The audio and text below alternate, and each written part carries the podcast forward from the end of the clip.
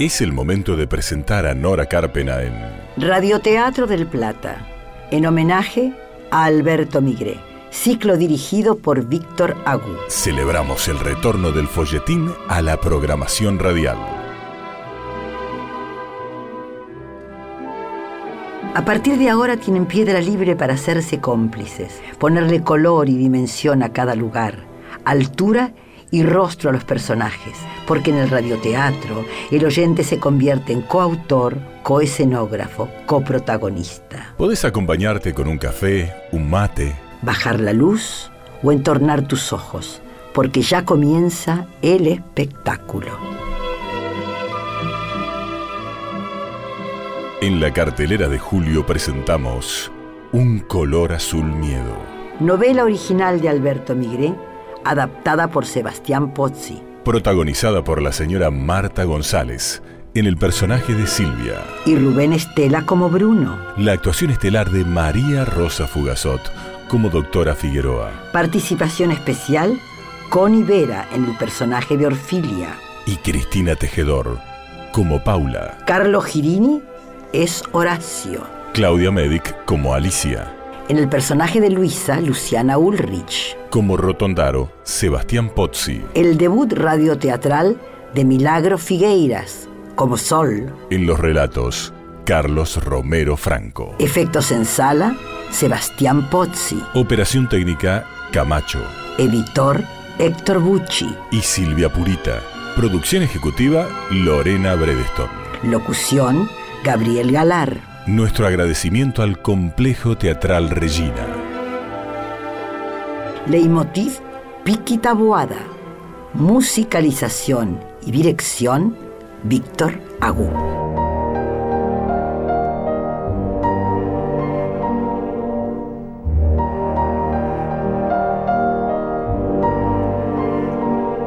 Clínica Figueroa para enfermos mentales en las afueras de la pequeña ciudad de Coronel Nazarre, 60 kilómetros más al sur de Tres Arroyos. Leonor, después de confesar que cuando salga de allí cometerá un crimen, da dos pasos torpes y con un salto se zambulle en la cama que ocupaba Silvia. Así me gusta, Leonor, que te portes como una chica buena. Ahora dormí. Basta de historietas y folletines. Hasta mañana, Leonor. Hasta mañana, enfermera Luisa. ¿Hay lío, che? Ya está todo bien. ¿La nueva volvió a dar qué hacer? Fue Leonor. Ay, la nueva es re parecida a Leonor. Hasta los mismos ojos tiene. ¿Trajiste las cartas? Sí, aquí están. ¿Y el anís? La Figueroa está en su despacho todavía, después que se retire. Ay, ¿qué diablos está haciendo? Atender al marido de la recién llegada. Mm. No sabes la facha que tiene, parece un actor. Y está esperando para verla Bruno Boero. ¿A esta hora? Y sí, Bruno. Ese sí es un hombre. se te hizo agua la boca, Luisa. ¿Y a quién no? A la pobre de su mujer dicen que no. No sea lengua larga. ¿Yo? Si a la historia la supe por vos. Shh, baja la voz. Y vigilare tanto en tanto a la nueva y a Leonor. Ahora vuelvo. ¿A dónde vas? A echarle un vistazo a Boero. Cuidado con ese franeleo de ojito, ¿eh? Estamos de guardia y no se la puede desatender por ir a masturbarse. Es una yegua. Y vos vas a quedar como una potranca en celo. ¿Está en el vestíbulo? Sí. Ay, no me lo pierdo. ¿Qué habría venido a hacer con esta noche? ¿Qué sé yo? ¿A pagar la cuota de esta otra? Es fin de mes. Y como no puede dar el changüí de que lo vean venir hasta aquí, Ay, manda un peón de Orfilia, hace una transferencia. No se arriesga así. Mm, hay otra cosa. ay, ¿qué estás pensando? Que a lo mejor viene por Leonor. ¿A llevársela? A encamarse. Ay, no, che. ¿Y la Figueroa? Le cobra un adicional como recargo. No.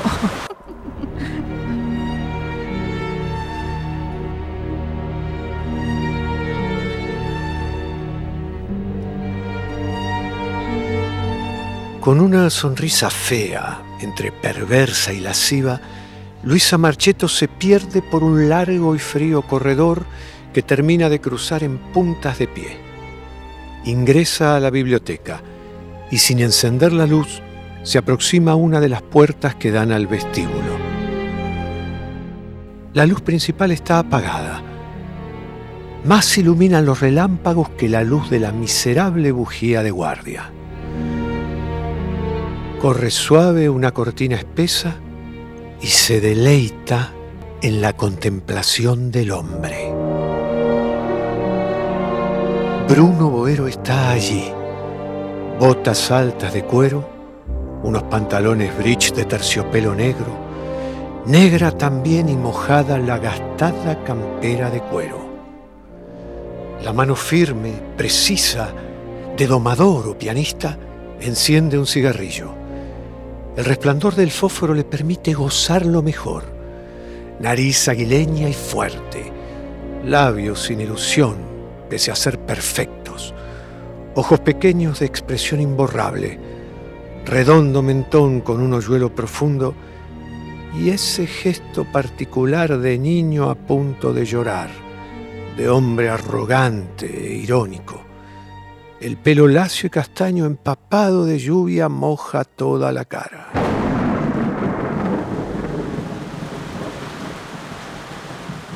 ¡Qué lujuria de macho! ¡Ay, cómo me gustaría meterlo en mi cama! Como si buscara tocarlo, la mano se crispa sobre el picaporte y abre la puerta a través de cuyos vidrios lo estuvo espiando. Buenas noches, señor Boero. Él le sonríe distante, sin contestarle. ¿Café mientras espera? Mantiene la sonrisa y niega con la cabeza. La doctora lo atenderá enseguida. ¿De veras no quiere un café? Él extiende algo la mano. Le muestra el cigarrillo que prendió un momento antes, con un gesto simpático y parco, como diciendo, con esto es suficiente. Ella se siente ridícula, de más. Escapa. Ya le aviso a la doctora. Perdón, doctora. Sí, Luisa, ¿qué? El señor Boero, ¿Por qué teléfono? personalmente, está en el vestíbulo. Bien, llévelo al recibidor. Sí, doctora. En un minuto voy a estar con él. Comprendido. Tendrá que disculparme, señor Requena. Ya le robé demasiado tiempo. No, no diga eso. ¿A qué hora le parece mañana? No se encontrará todo el tiempo. No es necesario que se moleste demasiado temprano. A las 11 está bien. Perfectamente. Gracias por todo. No hay de qué. Usted paga por esto. Nuestra fortuna es suya. Si cura Silvia. Parece un soborno, no una retribución. Contate que Silvia quede internada y mejor, ¿eh? Cualquier cosa. Para Paula y para mí, lo esencial es la salud de la persona que amamos. Haré lo imposible. Se lo pagaré con creces. ¿Eso qué quiere decir? Tome esto. ¿Qué es?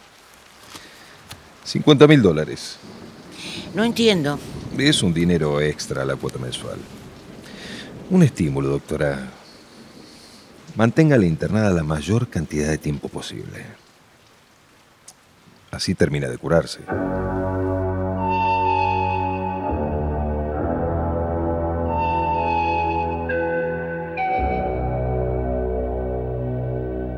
Beatriz Figueroa no toma el dinero. Tampoco lo devuelve. Queda sobre el escritorio. Extiende su mano para despedirse. Retiene la mano de Horacio. Y la intención no es otra más que demorarlo para que no se cruce con el otro, a quien ya Luisa debió conducir al recibidor. Procure descansar. Usted también lo necesita. Buenas noches. Hasta mañana. Si llegase a ocurrir un imprevisto, ¿Cuál? lo que sea, no vacilen en llamarnos a cualquier hora. De acuerdo. Buenas noches. Adiós. Con él y Boero tengo el porvenir asegurado. Aún no sé cuál de los dos me gusta menos. Son dos cretinos. Y yo en cierta forma su cómplice. ¿Sí? Yo otra vez, doctora. Vi salir al señor Requena. Sí, voy, voy. Ah, le voy a recomendar muy especialmente, Luisa. Y usted hará otro tanto con Alicia. Sí, doctora. No me diga así al tuntú sin terminar de oírme. Disculpe. El señor Boero no estuvo aquí. Comprendido, doctora. Ni Alicia, ni usted, ni yo lo vimos. Que no se les vaya a escapar una sola palabra, menos con Leonor. ¿De acuerdo? No espera contestación, sale. Y cuando recorra la distancia que la separa del recibidor, abre sin titubeos. Bruno Boero está de espaldas. Gira enfrentándola. Le extiende una mano en la que ella no repara. ¿Por qué comete esta imprudencia, señor? No quedamos en esto. Puede ocasionarme problemas. No debe volver a ocurrir, Boero.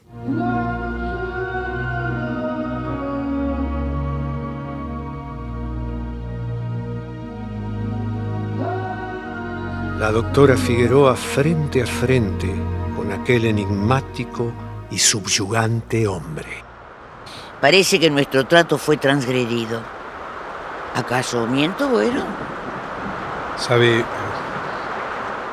algunas veces hasta el más miserable tiene algún remordimiento. Yo hasta ahora los pude porque, en definitiva, le consta que fue un arreglo con el que Leonor estuvo de acuerdo. No sigan. Permítame. ¿Para qué? Entre nosotros no es necesario. No lo hago a cada momento. Es muy de tanto en tanto. Cuando... ¿Qué quiere hacerme creer? ¿Que Leonor le importa? Sí. Señor Bueno, sea sincero. Una cosa es que no la ame. Otra que no me importe. La quise, a mi manera. Ella sabía cuál era. Y aceptó. No la tomé por la fuerza. No la engañé. Hasta le diría que fue feliz conmigo. Tan feliz como para que le baste todo el resto de su vida. Usted es un pedante. ¿A qué vino? A escucharle decir que la está cuidando. Tranquila. Que empezó a recuperar su equilibrio, ayudada por usted. Que es lo mismo que enterarme que la convenció, por fin, de que no tiene otra alternativa más que el olvido. El olvido. Olvidarme. Todo muere, señor Bueno. Hasta las estrellas más firmes, altas y brillantes. Todo pasa. Se termina. Se supera. ¿Por qué se cree inolvidable? No. No me refería a mí pura y exclusivamente. ¿A qué? ¿A quién? A la extraña, excepcional circunstancia que nos unió. Leonel está mejor. Se cuidará de usted. ¿Conforme? Un poco menos inquieto. Y cuando digo inquieto me refiero a esa necesidad de ponerme en movimiento, a no poder estar mucho en parte alguna. Es chica la estancia. Se encoge la laguna. No hay galope, pesca, caza que me conforme o contenga. Ni siquiera navegar. No me alcanza el océano. No hay lugar ni actividad que, que, que consiga hacerme sentir que llegué a mi lugar. A mi lugar. ¿Y cuál es ese lugar, señor Boero? ¿Este? No. No sé. Perdí el mapa, el rastro. Hasta la noción, créame. No, señor Boero, no. Qué lástima. Su negativa me vuelve más hermético y extranjero. La última vez que estuve aquí fue de las pocas que no me sentí un exiliado. ¿Sabe lo que es ser un exiliado en su propia cama? Entre el ganado que arreo, las ovejas que quiero, con mi hija, con, con mi mujer al lado. o con mi amante lejos. Usted bebió más de la cuenta esta noche. Eh. Es posible. Váyase, ¿A dónde? donde quiera estar. Termino de decirle que no lo sé. Miente, señor Buero. Está mintiendo. Hay una hora, una vez, un minuto, un segundo en el que usted es sincero y se pone de acuerdo con usted, ya que no es posible estar de acuerdo con el mundo. En ese segundo, tiene que saber qué quiere, qué le gusta, qué está haciendo con usted y con los demás, pero principalmente con usted. Y es entonces cuando debería rebelarse contra el acomodo por el cual optó. Un hombre como usted no puede resignarse a ser un acomodado a las circunstancias. No fue claro eso que dijo. ¿Un hombre como yo? Parece implicar algo extraordinario, algo genial. Y soy el tipo más común del mundo, doctora. Y en el desacomodo no podría vivir tampoco. Se las ingenia muy bien, ¿eh? Es hábil a mano poder para convertir la conversación en un juego de palabras. No, no estoy jugando. Tampoco procede lealmente. Busca quedar bien con Dios y con el diablo. Que lo absuelvan. No me corresponde a mí, señor Buero. Yo solo puedo ordenarle que deje a Leonor en paz. No es Leonor quien debe olvidarlo. Es usted a quien le corresponde olvidarla. Lo tendré en cuenta. Lo que sucede es que... No, no me lo explique. Sí, aunque quisiera, lo haría mal y la confundiría más. No me puedo explicar yo este amaque en el cual... ¿Hace falta dinero? No, ¿Ella no le pidió irse? no, ¿Alguien viene a verla? no. ¿Usted quiere verla? No, ¿A quién le tiene miedo, eh? a no terminar de ponerme de acuerdo. ¿Conmigo? Conmigo, doctora, conmigo. Buenas noches. ¿Por qué no depone esa actitud con la que busca desconcertarme? Ah, se confundió. No se trata de eso. Dígame de qué. El desconcertado soy yo, doctora. Nadie se vuelve infame repentinamente. ¿Quiere que le diga a Leonor que estuvo? No, gracias. Adiós. ¡Qué hombre!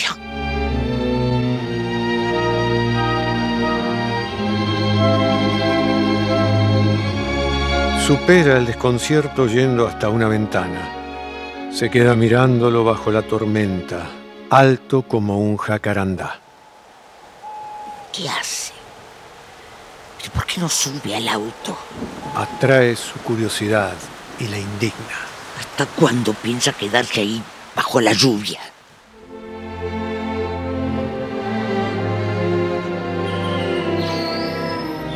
Al día siguiente, afuera, un sol débil pretendía asomarse por entre espesas nubes de tormenta aún no sopladas por el viento.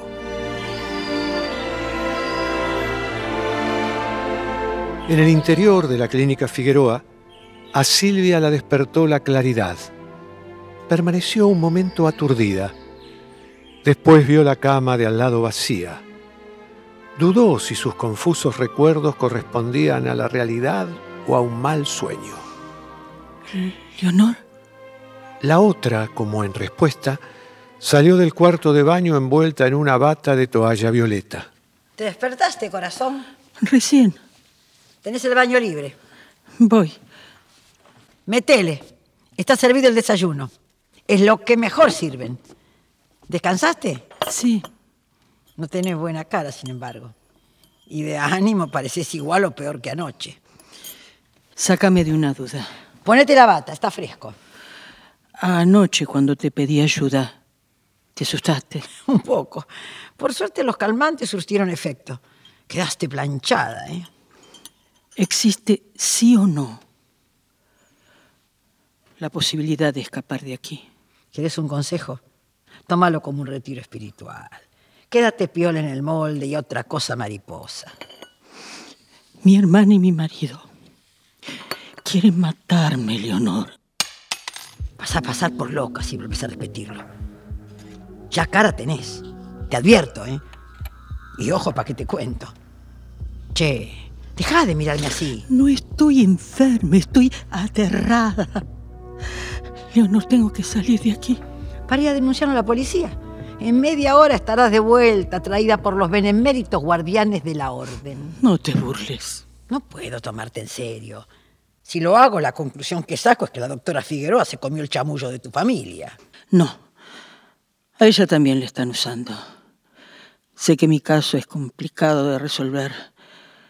Cuando me saquen de aquí más o menos restablecida, volverán a planear otro accidente que sea casual como el de la escalera o, o dirán que mi locura estalló y me eliminé por propia decisión. Háblalo con la doctora Figueroa. No me creerá.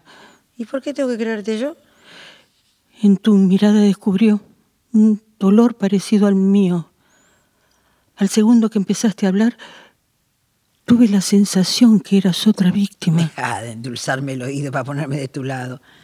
Anda a lavarte y vestirte, va. Desayuna. Leonor, Si estás en pleno uso de tus facultades mentales, ¿por qué no reaccionaste a tiempo, eh? ay, ¿Por qué ahora aquí conmigo?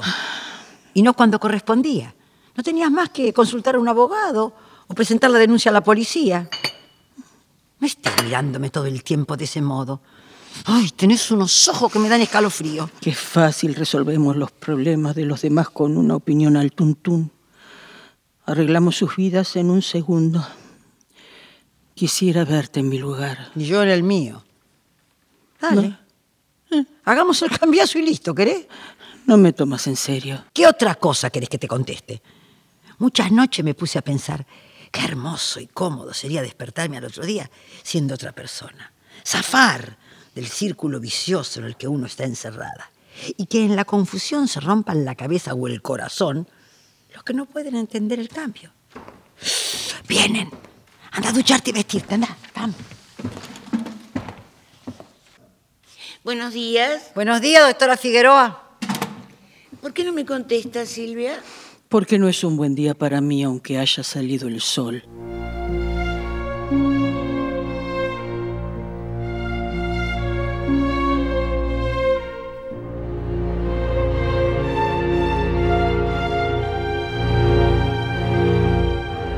Después, durante toda la mañana, Leonor no volvió a ver a Silvia. Ni siquiera a la hora del almuerzo en el comedor, donde una de las ayudantes le comentó que había ido a buscar algo de comida y ropa que le dejó su hermana y que autorizada por la doctora Figueroa decidió comer sola en un salón estar del jardín de la clínica.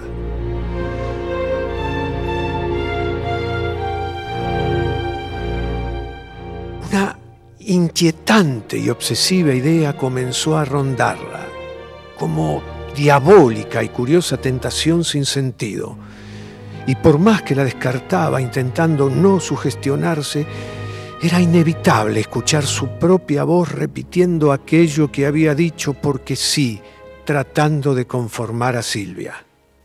Qué hermoso y cómodo sería despertarme al otro día siendo otra persona. Zafar del círculo vicioso en el que uno está encerrada. Y que en la confusión se rompan la cabeza o el corazón los que no pueden entender el cambio. Sigue pensando lo mismo durante la siesta que no duerme. Se levanta. ¿Puedo salir a caminar por el parque, enfermera? Sí, pero regresa a cuatro y media para la merienda. Leonor Vega.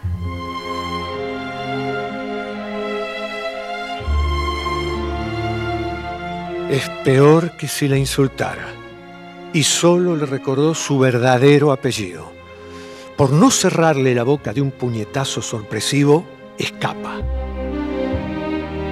Y ya en el parque, el aire, el sol, el cielo, un eco distante de los rumores lejanos de la pequeña ciudad, un auto que pasa y los vuelos de varias golondrinas le recuerdan a Bruno y la historia patética que los unió. Aminora el paso, cruza sus manos atrás, sonríe incentivando aquella idea que no nació de ella. Alguien que se llame Leonor Vega. y no se halló. Que llegué hasta Orfilia a pedir un puesto de niñera para cuidar a mi hija que se quedó sin mamá. Porque nos separaron. Entonces sí, que se van a volver locos todos ellos. Y correrán a ver si continúo encerrada. Y sí, sí, sí. Yo, yo no pienso moverme de aquí adentro.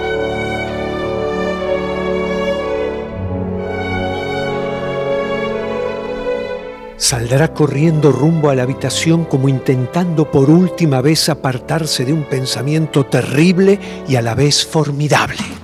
¿A dónde vas, che? A buscar un saquito, me dio frío.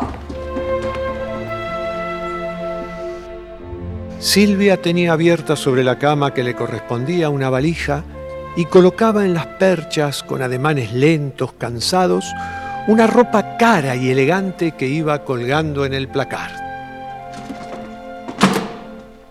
Hola. ¿Es a vos? ¿Quedaste mal conmigo que no me das la hora? Con tu ayuda o sin ella trataré de hacerlo igual.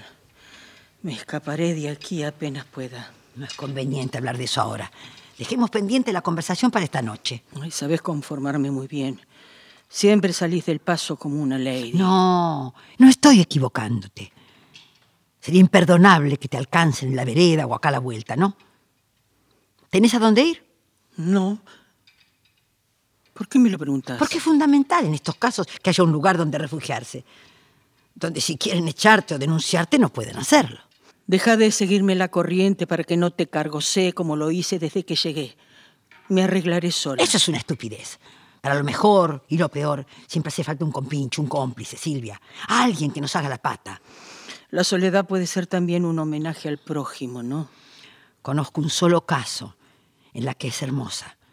Cuando se tiene junto a alguien a quien decirle que solo está. No te compliques la existencia por mí. Llegué a la conclusión de que ciertas cosas deben ser resueltas sin ayuda. No hay ayuda que valga. Tiene que hacerlas una. Esta noche te haré una propuesta. Esta noche pienso no estar aquí. Podés estar aún yéndote, con lo que le tapas la boca a tu familia. Ah, eso es imposible. No. No si te lleva mi documento y yo me quedo con el tuyo. Cambiaremos las fotos digitalmente. ¿Cómo? Esa es la cara que pondrá todo el mundo. Es hora de que padezcan ellos. Nosotros padecimos bastante. ¿O no? Leonor. No vas a negar que hasta cierto parecido físico tenemos. Sí. Conozco muy bien las vueltas de la era digital. Nada de lo que hacemos o decimos es 100% privado. Silvia, todo se manipula. Claves, cuentas, documentos. Bastará con la computadora y el escáner de la biblioteca. No sabes lo prolijo que quedará el trabajo. Siempre que te animes, claro. Ni en las mejores películas ocurriría algo así. Si aceptás, nos deparará tantas satisfacciones. ¿Quién va a calcular semejante revancha? Cuidado. Así quería pescarlas. ¿Qué están tramando ustedes dos?